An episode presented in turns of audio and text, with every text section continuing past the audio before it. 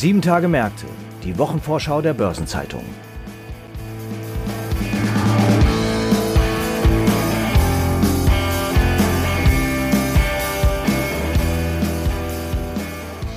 Kommende Woche steht besonders die Geldpolitik im Fokus. Bei den beiden wichtigsten Notenbanken der Welt, der amerikanischen Fed und der Europäischen Zentralbank, stehen wichtige Entscheidungen an, über die wir gleich ausführlich sprechen. Weitere interessante Termine sind unter anderem die Jahrespressekonferenz des Maschinenbauverbandes VDMA, der Investorentag des italienischen Versicherungskonzerns Generali oder auch die Bilanzvorlagen der beiden Handelskonzerne Metro und Seconomy. Zu letzterer gehören ja zum Beispiel Mediamarkt und Saturn. Und damit begrüße ich Sie sehr herzlich, liebe Hörerinnen und Hörer, zu einer neuen Folge von Sieben Tage Märkte unserer Wochenvorschau. Heute ist Freitag, der 10. Dezember. Mein Name ist Christiane Lang und ich bin Redakteurin der Börsenzeitung. Und wir starten jetzt mit den mit Spannung erwarteten Sitzungen der amerikanischen FED am Mittwoch und der EZB am Donnerstag. Und dazu begrüße ich meinen Kollegen Marc Schröers, Leiter des Wirtschaftspolitikressorts der Börsenzeitung und währungspolitischer Korrespondent. Hallo Marc. Hallo Christiane, ich grüße dich. Ja, Marc, in der nächsten Woche entscheiden sogar innerhalb von weniger als 24 Stunden die US-Notenbank FED und die Europäische Zentralbank über ihren weiteren Kurs. Was ist denn da zu erwarten? Ja, das ist wirklich ein Doppelschlag, den wir da nächste Woche bekommen, beziehungsweise die Märkte bekommen. In der Form sicherlich eher ungewöhnlich. Normalerweise sind die Kalender etwas entzerrter, so dass es nicht zu solchen quasi Überschneidungen kommt. Es ist aber nicht nur, äh, nicht nur diese zeitliche Komponente, die dafür Spannung sorgt hat, sondern tatsächlich auch das, was ansteht, die Entscheidungen, die zu erwarten sind. Bei der FED dreht sich eigentlich alles um die Frage, ob das Tapering, das Tempo beim Tapering erhöht wird, also konkret die Anleihekäufe schneller zurückgefahren werden als bislang angekündigt, was dann wiederum auch Implikationen für die künftige Zinspolitik hat. Ja, und bei der EZB hat EZB-Chefin Christine Lagarde selbst wichtige Entscheidungen avisiert vor einigen Wochen. Jetzt gilt es zu liefern. Als ausgemacht gilt da eigentlich, dass das äh, Corona-Notfall-Anleihekaufprogramm PEP endet. Ähm, weniger klar ist, was darüber hinaus passiert mit den weiteren Anleihekäufen, mit den Leitzinsen. Insofern große Spannung vor Donnerstag. Bleiben wir vielleicht einfach erstmal bei der FED, die ja Mittwoch zuerst entscheidet. Da geht es also erneut um das Tapering, wie du gesagt hast, und das eben in Zeiten großer Unsicherheit darüber, wie es mit der Pandemie weitergeht oder mit der Inflation. Ja, genau. Ähm, die FED hatte ja Anfang November beschlossen, ihre billionenschwere Anleihekäufe allmählich herunterzufahren. Die Anleihekäufe, die sie in der Hochphase der Corona-Krise aufgelegt hatte. Aktuell oder bislang hatte die FED für 120 Milliarden Dollar pro Monat äh, vor allen Dingen Staatsanleihen gekauft. Wie gesagt, Anfang November war jetzt die Entscheidung, äh, sowohl im November als auch im Dezember jeweils 15 Milliarden Dollar weniger zu kaufen, also allmählich zurückzufahren. Für 2022 hatte die FED das gleiche Tempo avisiert, ähm, was de facto hieße, Mitte 2022 2022 wäre Schluss mit den Anleihekäufen. Das war damals schon garniert mit dem Hinweis, äh, dass das Tempo angepasst werden könnte, je nachdem, äh, was die konjunkturelle Lage erfordert. Genau die Diskussion ist jetzt zunehmend entbrannt, ähm, nämlich die Diskussion darüber, beim Tapering schneller voranzugehen. Auch Fed-Chef äh, Jerome Powell hat die Diskussion selbst befeuert. Hintergrund ist da vor allem die anhaltend sehr hohe Inflation in den USA, die auch viele US-Notenbanker zunehmend vor Sorgen stellt. Tja, und ganz wichtig ist diese Frage halt auch vor dem Hintergrund, dass nach einem Ende der Anleihekäufe halt auch die Zinsen so langsam steigen könnten. Also ganz konkret lässt es sich auf die Formel bringen, je schneller das Tapering vonstatten geht, desto früher müssten die Märkte mit Zinserhöhungen rechnen. Du hast jetzt schon die US-Inflation angesprochen, die sehr hoch ist und viele erwarten ja auch in den USA, dass es dabei bleibt. Was spricht denn noch dafür, das Tapering zu beschleunigen und die Zinsen früher und schneller zu erhöhen? Und was spricht dagegen? Ja, zunächst ist die Inflation sicherlich das ganz klar schlagende Argument. Die Verbraucherpreisinflation ist im Oktober auf 6,2 äh, Prozent hochgeschnellt. Ähm, das ist der höchste Stand seit 30 Jahren. Nur zur Erinnerung, das äh, Inflationsziel der FED liegt auch bei 2 Prozent, ähnlich wie bei der EZB. Im November jetzt dürfte es sogar noch mal deutlich höher gehen. 6,6, 6,7 Prozent sind die, die Konsensschätzungen. Das resultiert zwar weitergehend hauptsächlich aus vorübergehenden Effekten ähm, und 2022 ist damit sinkenden Raten zu erwarten. Aber wie gesagt, die Sorge wächst, dass diese Phase sehr viel länger anhält anhält, beziehungsweise sie hält schon sehr viel länger an. Ähm, die Sorge ist, dass es noch länger anhält, die Inflation vielleicht auch gar nicht so stark sinkt oder zurückgeht äh, wie erwartet. Letztlich also, dass sich die Inflation so ein bisschen verfestigt und deswegen halt auch aus der FED oder in der FED die Debatte, auch da geldpolitischen Zeichen zu setzen. Hinzu kommt als zweites Argument, dass halt auch die Wirtschaft sich ähm, relativ gut erholt hat von der Corona-Krise, relativ solide dasteht bislang, was alles dafür spricht, äh, vielleicht schneller voranzugehen, als man das bislang avisiert hat.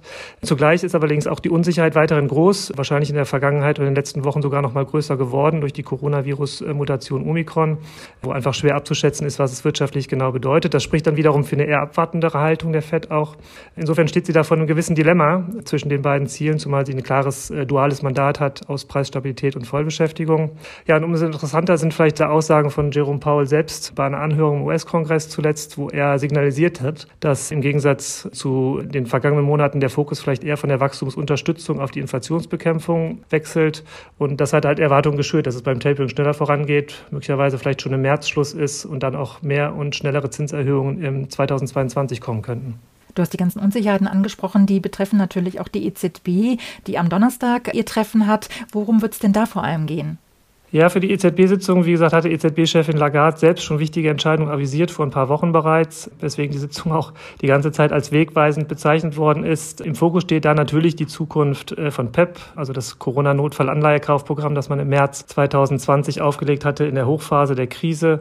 1,85 Billionen Euro inzwischen das Volumen, aber auch die Zukunft der anderen Anleihekaufprogramme und der Leitzinsen war da im Fokus, ähm, zumal zwischenzeitlich die Märkte stark auf Zinserhöhungen der EZB spekuliert hatten, auch im kommenden Jahr schon schon, was der Forward Guidance, also dem Zinsausblick der EZB selbst widersprach. Jetzt steht, wie gesagt, das hast du richtig gesagt, auch die EZB vor einem ähnlichen Dilemma wie die FED, nämlich die Inflation ist sehr hoch, zwar bei 4,9 Prozent etwas niedriger als in den USA, aber auch das bedeutet einen Rekordwert sogar für den Euroraum. Und auch in der EZB nehmen die Sorgen und die mahnenden Stimmen zu. Ja, und auch im äh, Euroraum ist die Konjunkturensicherheit halt groß und noch erhöht durch Omikron. Es gibt einige Volkswirte, die schon äh, sogar von einer neuen Rezessionsgefahr sprechen. Unterm Strich hat das auch zu deutlichen Kontroversen im EZB-Rat geführt, die sich auch in öffentlichen Aussagen wiedergespiegelt haben.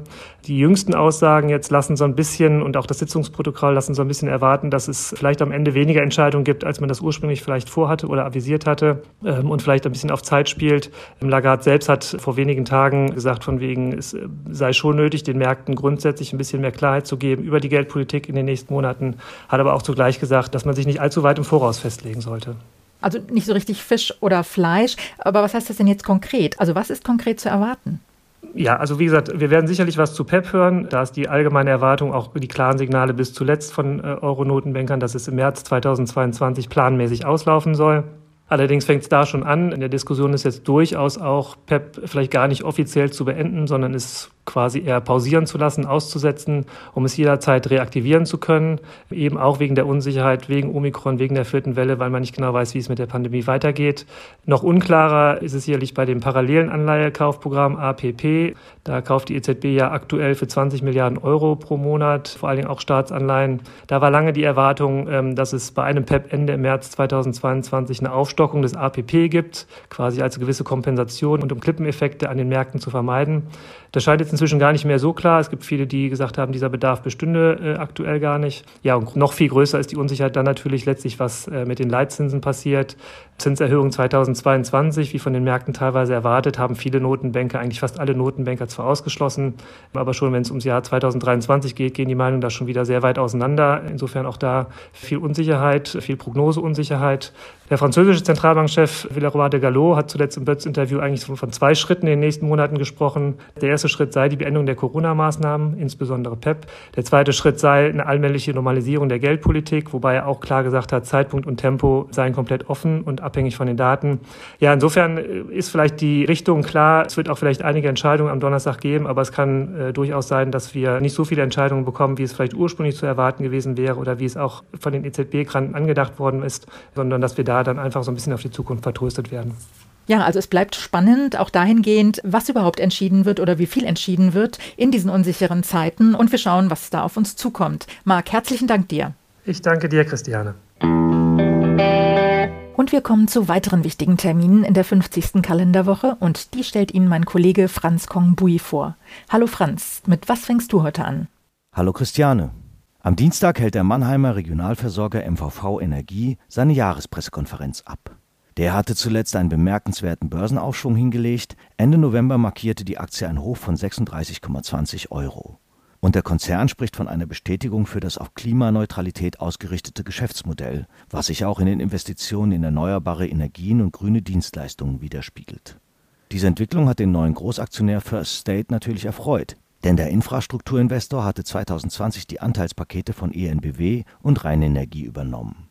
wobei die Stadt Mannheim mit 50,1 Prozent nach wie vor die Mehrheit kontrolliert, während sich lediglich 4,2 Prozent der Anteile im Streubesitz befinden. Nun wird erwartet, dass die Geschäftszahlen für das am 30. September beendete Geschäftsjahr 2020-21 gut ausfallen sollten. Nach neun Monaten hatte der Vorstand die Jahresprognose erneut angehoben und das Management stellte einen Umsatzplus von 10 bis 15 Prozent sowie eine Zunahme des EBIT von 20 bis 25 Prozent in Aussicht. Im Vorjahr hatte MVV 3,5 Milliarden Euro umgesetzt und 233 Millionen Euro Gewinn erwirtschaftet. Nun standen für die ersten drei Quartale bereits 3,1 Milliarden Euro Umsatz, ein Plus von 14 Prozent, und 265 Millionen Euro bereinigtes EBIT, hier beträgt das Plus sogar 27 Prozent, in den Büchern. Nun werden gerade kleine Aktionäre auf der Jahres-PK auf den Dividendenvorschlag achten. Vor einem Jahr hatte MVV den Ausschüttungssatz erstmals seit langem angehoben, und zwar um 5 Cent. Zuvor waren über zwölf Jahre 90 Cent gezahlt worden. Eine neuerliche Dividendenerhöhung wäre angesichts der Geschäftszahlen jedenfalls keine Überraschung. In der kommenden Woche ziehen auch die neuen Chefs der beiden Firmen Metro und Economy, die seit 2017 getrennte Wege gehen, Bilanz. Dabei sind die Geschäfte der beiden Handelskonzerne auch im Jahr zwei der Pandemie von den Folgen der Krise gekennzeichnet. Zwar ist es beiden im abgelaufenen Turnus gelungen, besser mit den staatlich verfügten Laden- und Restaurantschließungen klarzukommen als im Jahr davor, allerdings war der Lockdown ungleich länger ausgefallen. Insofern ist es durchaus eine Leistung, dass beide Händler die Umsatzziele im abgelaufenen Turnus erreicht haben. Bei beiden Unternehmen endete das Geschäftsjahr im September und im Schlussquartal von Juli bis September hatten beide sogar mehr als vor Ausbruch der Pandemie erlöst. Auch beim Blick auf das bereinigte operative Ergebnis haben die beiden S-DAX-Werte nach vorläufigen Angaben ihre Vorgaben erreicht. An der Börse hatten sie damit jedoch nicht punkten können und es ist mehr als fraglich, ob die Bilanzpressekonferenzen am Dienstag bei Seconomy und am Donnerstag bei Metro dazu taugen, den Aktien jeweils auf die Sprünge zu helfen. Denn bereinigte Zahlen sind nur ein Teil der bilanziellen Wahrheit. Sowohl Metro als auch Seconomy haben mit Altlasten zu kämpfen. Und zu den Aufgaben der neuen Vorstandschefs Steffen Gräubel bei Metro und Carsten Wildberger bei Seconomy zählt nun im ersten Jahr der Amtsübernahme, die jeweiligen Bilanzen von Altlasten zu befreien. Am Mittwoch ist Investors Day beim Versicherer Generali. Und dort wird der CEO Philippe Donnet den Strategieplan für die kommenden drei Jahre präsentieren. Allerdings in einem angespannten Klima. Seit knapp sechs Jahren steht er an der Spitze der Versicherungsgruppe und dabei hat er die Ziele des Strategieplans für den Zeitraum 2018 bis 2021 trotz Corona-Krise alle erfüllt bzw. teils übererfüllt. Die Aktionäre haben Dividenden von 5 Milliarden Euro kassiert, der Nettogewinn hat sich im ersten Halbjahr verdoppelt, die Ertragslage ist sehr gut und auch der Aktienkurs hat sich im Vergleich zur Konkurrenz recht ordentlich entwickelt. Und nun soll der neue Strategieplan eine dritte Amtszeit Donets einleiten. Dabei dürfte der CEO fürs Erste weiterhin stark auf das Asset Management sowie kleinere Übernahmen setzen. Dafür hat der CEO auch die Unterstützung von Großaktionär Mediobanca. Doch eine Reihe von anderen einflussreichen Aktionären, angeführt von dem greisen Patriarchen Leonardo Del Vecchio, macht massiv mobil gegen Donet. Der Großanteilseigner des Optikkonzerns Essilor Luxottica will den Franzosen bei der Hauptversammlung im April stürzen. Und er ist nicht der einzige Gegner Donets. Seine Widersacher finden seinen Kurs zu vorsichtig. Zudem sehen sie Generali gegenüber Konkurrenten wie Allianz, AXA oder Zurich im Hintertreffen und bei neuen Technologien schlecht aufgestellt. Und dann sind die Fronten auch wegen persönlicher Animositäten so verhärtet, dass Donet am Mittwoch verkünden kann, was er will. Er wird die Unterstützung von Del Vecchio und seinen Verbündeten nicht bekommen. Bei der Hauptversammlung im April wird es dann wohl zum großen Showdown kommen. Die kommenden sieben Tage haben darüber hinaus noch weitere bedeutsame Termine und Ereignisse zu bieten und es werden auch wichtige Konjunkturindikatoren veröffentlicht. Eine Übersicht zu all dem finden Sie heute im Finanzmarktkalender auf Seite 2 der Börsenzeitung und unter börsen-zeitung.de/slash Finanzmarktkalender. Daneben ist das folgende noch erwähnenswert. Am Montag veröffentlicht die Bank of England ihren Finanzstabilitätsbericht und die EU-Außenminister tagen in Brüssel. Am Dienstag legt die Internationale Energieagentur den Monatsbericht vom Ölmarkt vor das Wirtschaftsforschungsinstitut IFO präsentiert die Konjunkturprognose für 2021, 2022 und 2023. Der Maschinenbauverband VDMA hält seine Jahrespressekonferenz online ab und die ungarische Zentralbank informiert über das Ergebnis der geldpolitischen Sitzung. Zur Wochenmitte kommen die US-Öllagerdaten. Am Donnerstag veranstaltet der Chemieverband VCI seine Jahrespressekonferenz online. In Brüssel findet der Gipfel der Staats- und Regierungschefs der Europäischen Union statt, der bis zum 17.12. angesetzt ist, und die Bank of England sowie auch die Schweizerische Nationalbank legen jeweils das Ergebnis ihrer geldpolitischen Sitzungen vor, während dann am Freitag die Bank of Japan das ihrige veröffentlicht. Und an dem Tag informiert der Europäische Automobilverband ACEA über die Pkw-Neuzulassungen im November. Derweil kommt von der Ratingagentur Fitch die Einstufung für Litauen und von Moody's die Ratingergebnisse für Luxemburg und Slowakei. Ein paar runde Geburtstage gibt es in den nächsten Tagen ebenfalls zu feiern.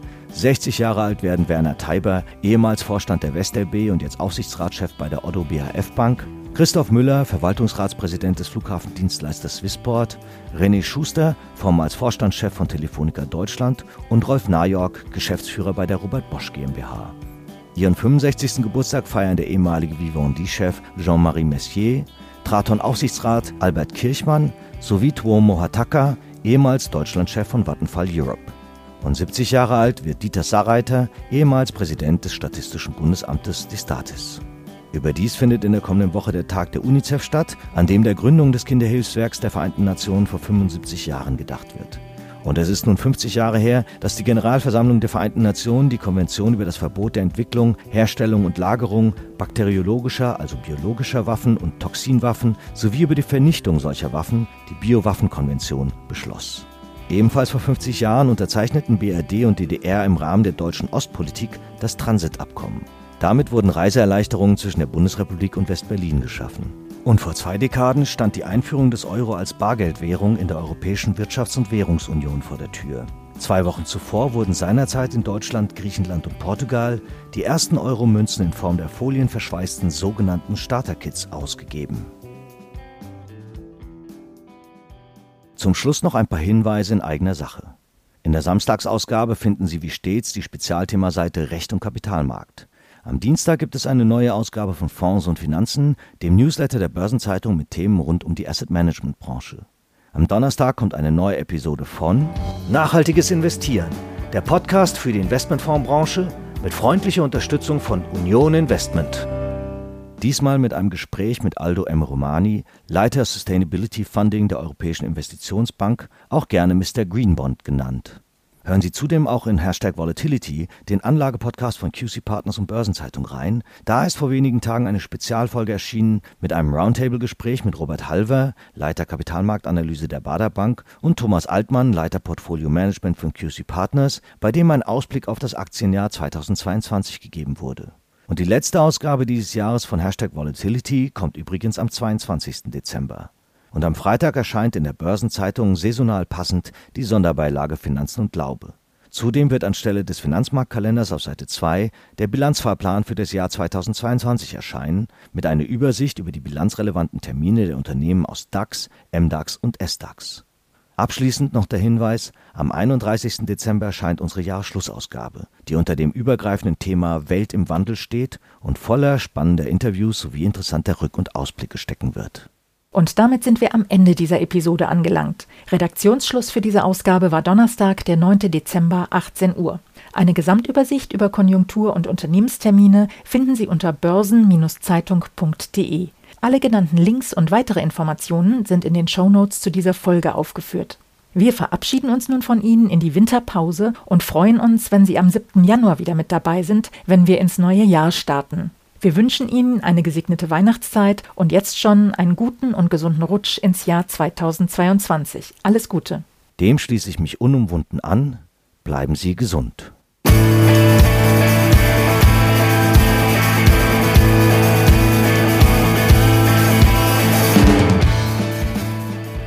Sieben Tage Märkte, die Wochenvorschau der Börsenzeitung.